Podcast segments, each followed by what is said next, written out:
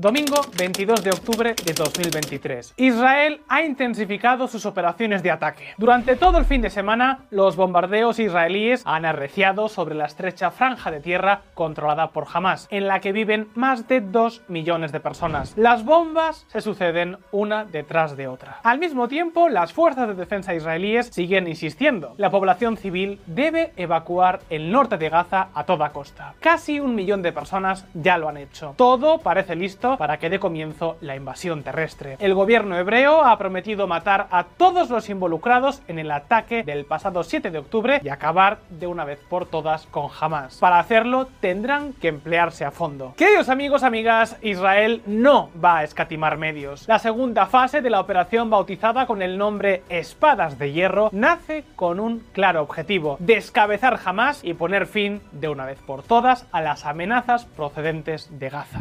עברנו להתקפה. כל איש חמאס הוא בן מוות.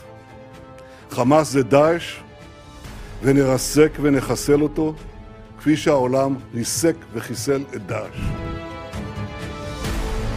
Desde el ataque de Hamas del pasado día 7, la Fuerza Aérea Israelí ha trabajado intensamente para preparar la invasión terrestre. Han intentado destruir en la ciudad palestina las principales infraestructuras y cualquier instalación que pudiera utilizar Hamas para atacar, llegado el momento, a los soldados israelíes. Puede que en los últimos días hayamos visto una dura campaña militar. Sin embargo, no dudéis que estamos tan solo ante el preámbulo de un auténtico infierno. El objetivo de los intensos bombardeos ha sido preparar la ciudad para la invasión terrestre e intentar minimizar las bajas entre las filas israelíes. Por supuesto, como en todos los conflictos, la población civil se lleva la peor parte. Ahora la pregunta es, ¿a qué amenaza se enfrenta exactamente Israel? ¿Qué supone una invasión terrestre? ¿Hasta qué punto israelíes y palestinos están preparados para la tormenta que se avecina? Pues ahora mismo lo vamos a ver. Arranquemos.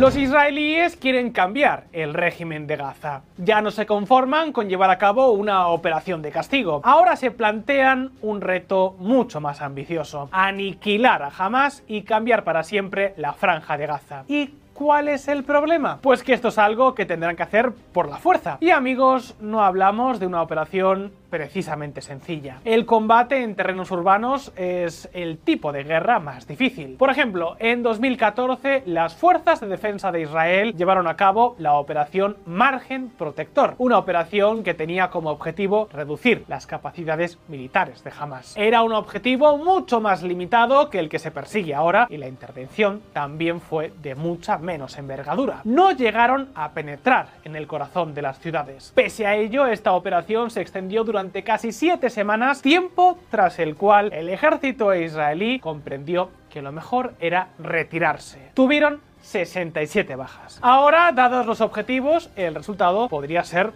mucho, muchísimo peor. Precisamente por eso, antes de lanzarse en tromba, las Fuerzas Armadas de Israel han estado golpeando duramente objetivos en la franja, lanzando miles de bombas sobre todo tipo de edificios e instalaciones. Y no solo eso, en principio el ejército israelí es uno de los mejores entrenados para el combate urbano de todo el mundo, sino los mejores. Y lógicamente no lo son por casualidad, sino porque sus efectivos suelen participar habitualmente en operaciones antiterroristas en Cisjordania y también porque en 2005 los israelíes incluso construyeron como lugar de entrenamiento militar una ciudad conocida como Baladia. Baladia es la recreación de una típica estructura urbana de Oriente Medio, una ciudad con calles estrechas, mezquitas, edificios de apartamentos con altura y todo tipo de tretas y trampas. Una ciudad donde, por cierto, y como curiosidad, se rodó una parte importante de Fauda. Y por supuesto, las tropas no van solas. Israel, además de movilizar a decenas y decenas de miles de hombres para la operación de Gaza, al tiempo también ha concentrado una enorme cantidad de artillería, tanques, vehículos de transporte blindados, drones, equipos de control remoto, excavadoras enormes y especialistas de todo tipo. Y sin embargo, y pese a todo, la invasión de Gaza probablemente sea una de las misiones más difíciles que jamás ha llevado a cabo el ejército ejército israelí. Y la pregunta que seguro muchos os estaréis haciendo es ¿por qué? ¿No se supone que la enorme superioridad militar israelí debería ser suficiente para acabar cómodamente con Hamas? Pues no, lo cierto es que no necesariamente. Las cosas son un poco más complicadas. Un combate urbano en una zona con tantas construcciones como es la ciudad de Gaza no resulta nada sencillo. Empezando porque seguro, seguro que jamás y sus aproximadamente 30.000 militantes llevan tiempo preparándose para este momento. Jamás está esperando, jamás se ha preparado para la invasión terrestre y va a haber víctimas, no hay duda de ello. Las peleas urbanas son muy lentas, son prolongadas y son costosas. No hay una manera fácil de enfrentarlas. Cuando te enfrentas a un adversario que defiende el terreno urbano, especialmente uno que ha tenido tiempo de preparar una buena defensa y que no se va a rendir rápidamente, entonces lleva tiempo. Pero eso no es todo. Además de la preparación, podemos destacar otros 5 factores por los que esta operación en Gaza puede ser extremadamente complicada.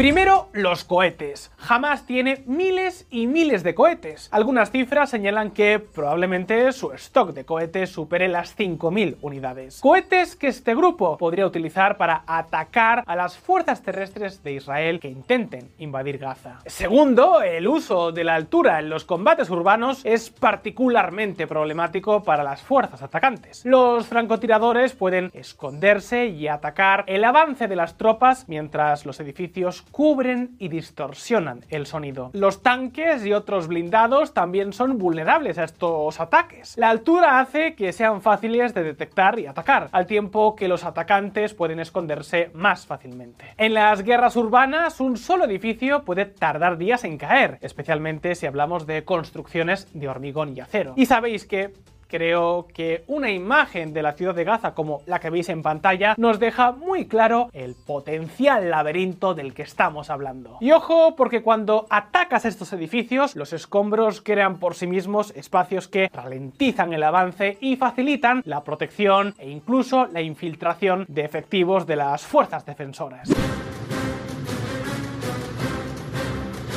Luego, en tercer lugar, están los civiles, que complican y mucho todas las operaciones de combate. La presencia de civiles puede limitar la cantidad de fuerza que se puede usar en un terreno. Hace que la presión internacional sea mucho más elevada y además hace que sea mucho más difícil encontrar a los defensores. Digamos que estos tienen más fácil pasar desapercibidos o recibir ayuda o suministros. Y claro, eso en una zona con tanta densidad de población como es la ciudad de Gaza dificultaría muchísimo las acciones ofensivas del ejército israelí. ¿Recordáis la famosa evacuación de la parte norte de la franja que han solicitado por activa y por pasiva durante días los israelíes y a la que jamás se negaba? Pues eso, sí, las evacuaciones masivas que ha pedido Israel no solo tienen como objetivo reducir el número de bajas civiles, sino también, y probablemente sobre todo, intentar lograr que las zonas de combate estén lo más limpias posibles de civiles. Y ojo que no es ninguna tontería. El problema es que en Hamas son unos auténticos especialistas en el uso de escudos humanos. Y no lo dudéis ni un instante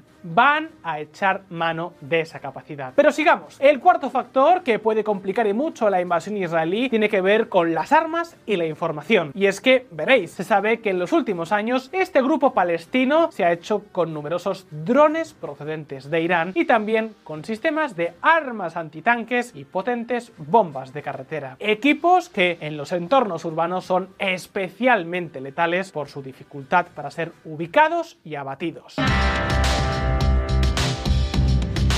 De hecho, conscientes del enorme peligro que suponen este tipo de armas, y más tras la horrible experiencia de los rusos en Ucrania, Israel confía ahora en su nuevo Nameg 1500, uno de los vehículos de transporte de infantería más blindados y protegidos de todo el mundo. Está basado en el tanque Merkava 4 y con 65 toneladas de peso es un mamotreto que cuenta incluso con un sistema contra misiles y cohetes que crea una especie de burbuja protectora alrededor del vehículo. Todo, incluyendo las ametralladoras, se controla desde el interior del propio vehículo. La idea es que pueda trasladar a los soldados con total seguridad. Ya veremos cómo de efectivo en cualquier caso, hoy por hoy no hay tantas unidades disponibles y el resto de vehículos de infantería se han demostrado mucho más vulnerables a los sistemas portátiles de armas antitanque. Este será uno de los grandes retos de toda la operativa terrestre.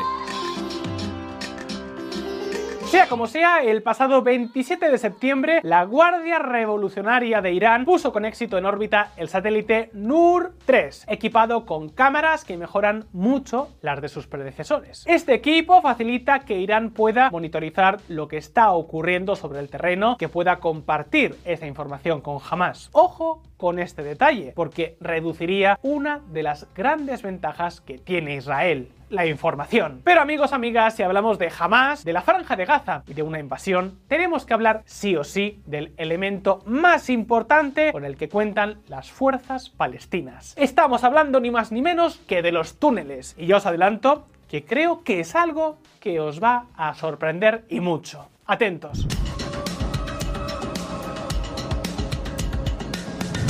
El metro de Gaza.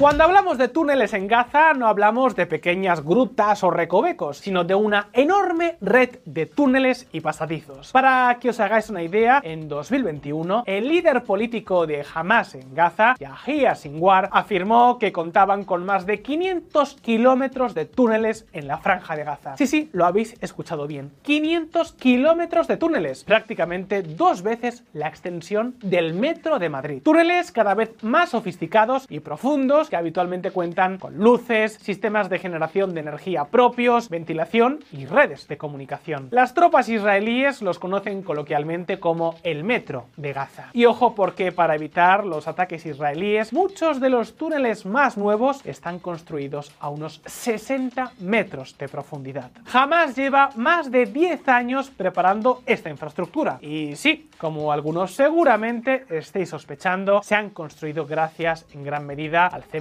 las máquinas y los equipos de construcción que diferentes gobiernos y ONGs han enviado a Gaza durante años para impulsar proyectos de cooperación. ¿Os acordáis de lo que os contamos en un pasado vídeo y también en Not News sobre las tuberías de la Unión Europea que jamás utiliza para lanzar cohetes? Pues tres cuartas partes de lo mismo. Ya sabéis, cuestión de prioridades. El combate urbano es extremadamente difícil, va a un ritmo lento, y en el caso de Gaza será aún más difícil debido a la red subterránea de túneles que jamás ha construido a lo largo del tiempo y al hecho de que han tenido mucho tiempo para prepararse para esta lucha. Pero la pregunta, la gran pregunta es, ¿y por qué demonios son tan importantes estos túneles?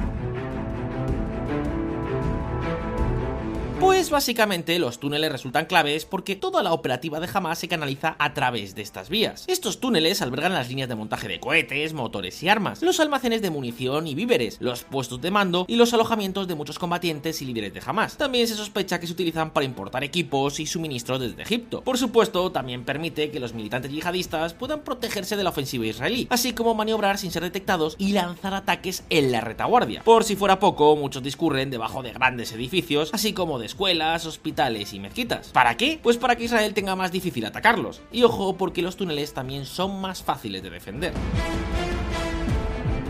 Pensad que el túnel promedio de Hamas tiene apenas 2 metros de alto y 1 metro de ancho. Esto quiere decir que una fuerza pequeña puede defender un acceso frente a un número mucho más amplio de soldados. Además, los soldados que se introduzcan en ellos pueden tener problemas para comunicarse con el exterior. Amigos, estos túneles son muy probablemente la mayor ventaja estratégica de Hamas y la peor pesadilla para las tropas israelíes. Los yihadistas se moverán a través de ellos, saldrán, atacarán y luego volverán a refugiarse en una red mayormente desconocida y prácticamente interminable. Son tan importantes que Israel cuenta con unidades específicamente preparadas para buscarlos y operar en ellos. Hablamos, por ejemplo, de la unidad Yahalom, un comando de élite especializado en encontrar, limpiar y destruir los túneles. También han desarrollado un montón de equipos y explosivos adaptados a este tipo de operaciones. Pero aún así, no lo dudéis ni un segundo, los túneles de Hamas serán un gran dolor de cabeza. Ahora bien, pese a todo, pese a las armas antitanques, la preparación o los túneles, la experiencia histórica dice que Israel no baja los brazos, acabará controlando esta ciudad. Un momento, ¿que, ¿de qué experiencias o precedentes hablamos? Pues vamos con ello. ¿Caerá Gaza? Amigos, lo cierto es que en todo este tema de las guerras urbanas podemos encontrar precedentes bastante recientes, alguno de hecho muy similar a la situación de Gaza. Si Israel hace lo que dice que quiere hacer, derrocar a Hamas y destruir las capacidades militares de Hamas, estamos hablando de un Mosul en toda la franja de Gaza. La campaña de Mosul para expulsar al Estado Islámico en 2017 tiene muchos paralelismos, empezando porque la población de Mosul era similar a la de Gaza y siguiendo porque el ISIS se pasó dos años cavando túneles. Pues bien, la campaña necesitó la intervención de más de 100.000 soldados iraquíes con apoyo de Estados Unidos durante nueve largos meses. Por supuesto, como os podéis imaginar, la mayor parte de la ciudad quedó en ruinas. Terrible. Otro ejemplo todavía más reciente lo tuvimos con el asedio ruso a Mariupol en 2022. Una intervención que pese al dominio por tierra, mar y aire de Rusia en aquel momento, le supuso a este ejército grandes bajas y casi tres meses. Las imágenes que todos pudimos ver son muy similares a las de Mosul. Destrucción por todas partes. En ambos casos, las ofensivas tuvieron éxito, pero tuvieron que pagar un precio altísimo. Por supuesto, el ejército israelí es mucho más capaz que el ruso o el iraquí, ninguna duda de eso. Pero aún así, hablamos de una operación sumamente difícil, aunque Israel se termine imponiendo. Algunos analistas hablan incluso de una posible trampa es una conclusión inevitable. Jamás será derrotado tácticamente en Gaza. No pueden defender Gaza de una manera sostenible. Militarmente Gaza es como una isla. No puede haber una defensa efectiva de Gaza porque jamás no tiene forma de reabastecerse a sí mismo y no tiene un área de retaguardia para apoyar las operaciones de primera línea. Sea como sea, hay una cosa cierta. La peor parte se la llevará la población civil. Esa es la peor parte de todas las guerras y esta vez no será diferente. Se espera que un total de 1,4 millones de personas sean desplazadas de sus hogares, al tiempo que toda la población de Gaza sufrirá grandes carencias. Y por ahora, Israel ha cortado el suministro de electricidad, combustible y alimentos hasta que jamás no entregue a los rehenes capturados. Y luego hay otra gran pregunta sin responder. Si Israel se termina imponiendo, ¿qué ocurrirá después? ¿Existe alguna solución para este conflicto interminable? Pues queridos amigos, amigas, de todo eso os hablaremos con todo detalle en un próximo vídeo aquí en VisualPolitik. Así que si todavía no os habéis suscrito, no perdáis más tiempo. Es 100% gratuito y podréis estar al tanto de todas nuestras novedades. Por ahora, la pregunta, como siempre, es para ti. ¿Crees que la ofensiva terrestre de Israel será coser y cantar? ¿Logrará el gobierno israelí los objetivos que se ha propuesto? ¿Logrará aniquilar a Hamas? ¿Qué salidas ves a este conflicto? Déjanos, como siempre, tu respuesta en los comentarios y abramos debate. Si este vídeo te ha resultado interesante, no olvides darle al botón de like y, como siempre, nos vemos en el próximo vídeo. Un saludo y hasta pronto.